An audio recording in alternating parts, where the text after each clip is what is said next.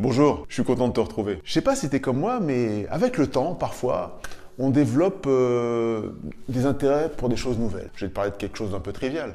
Récemment, je suis découvert une passion pour les chaussettes. Et il y a peu de temps, j'ai acheté une paire de chaussettes qui a une couleur extraordinaire. C'est pas vraiment du rouge, c'est pas vraiment du rose, c'est plutôt fluo. C'est une couleur que j'arriverai pas à décrire. Mais quand je porte cette paire de chaussettes, je me dis toujours waouh il existe alors une si belle couleur. C'est Dieu qui a voulu les belles couleurs. Elles sont importantes et elles doivent exister dans le panorama. Un peu surprenant comme début, je trouve pas Parce que la question du jour est que penser des traditions?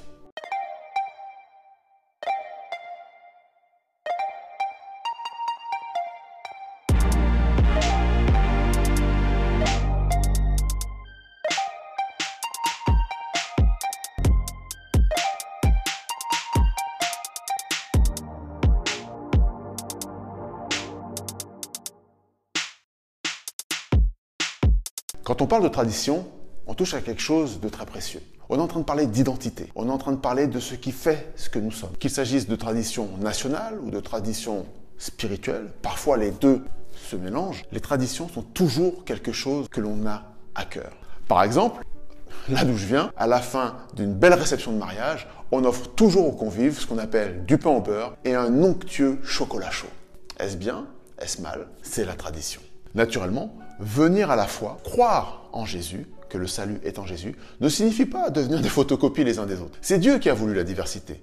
Rappelle-toi, dans l'Ancien Testament, lorsque l'on lit l'épisode de la tour de Babel, et évidemment, puisque l'on parle des langues différentes, puisque l'on a des sensibilités, des cultures différentes, on n'aborde pas la vie de la même manière, on ne voit pas les choses sous le même angle. Et c'est une richesse. La tradition, ça peut être un atout. La tradition, ça peut permettre d'apporter une couleur différente à l'existence à la vie de tous les jours. Ainsi, la tradition n'est pas à éliminer. L'identité culturelle n'est pas vouée à disparaître parce qu'on a embrassé la foi. Seulement, sur la question de la tradition, sur la question des rites, des choses que l'on a l'habitude de faire, que l'on a fait comme depuis toujours, on est amené à réfléchir et à se demander, est-ce que ce que j'ai fait depuis toujours est toujours aujourd'hui que j'ai cru en Jésus en harmonie avec ma foi?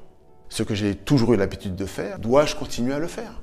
La Bible dit que la parole de Dieu est une lampe à nos pieds, une lumière sur notre sentier. Comment les jeunes gens dirigeront-ils leurs pas dans la vie? En se conformant d'après ta parole, dit la Bible. L'unité de la foi vise à permettre à des personnes différentes de concevoir de la même manière la voie qui conduit au salut. Et quand je te dis de la même manière, je ne veux pas dire de manière identique, mais comprendre par exemple qu'il n'y a pas de salut en dehors de Jésus est déterminant pour celui qui veut être sauvé en venant au Père.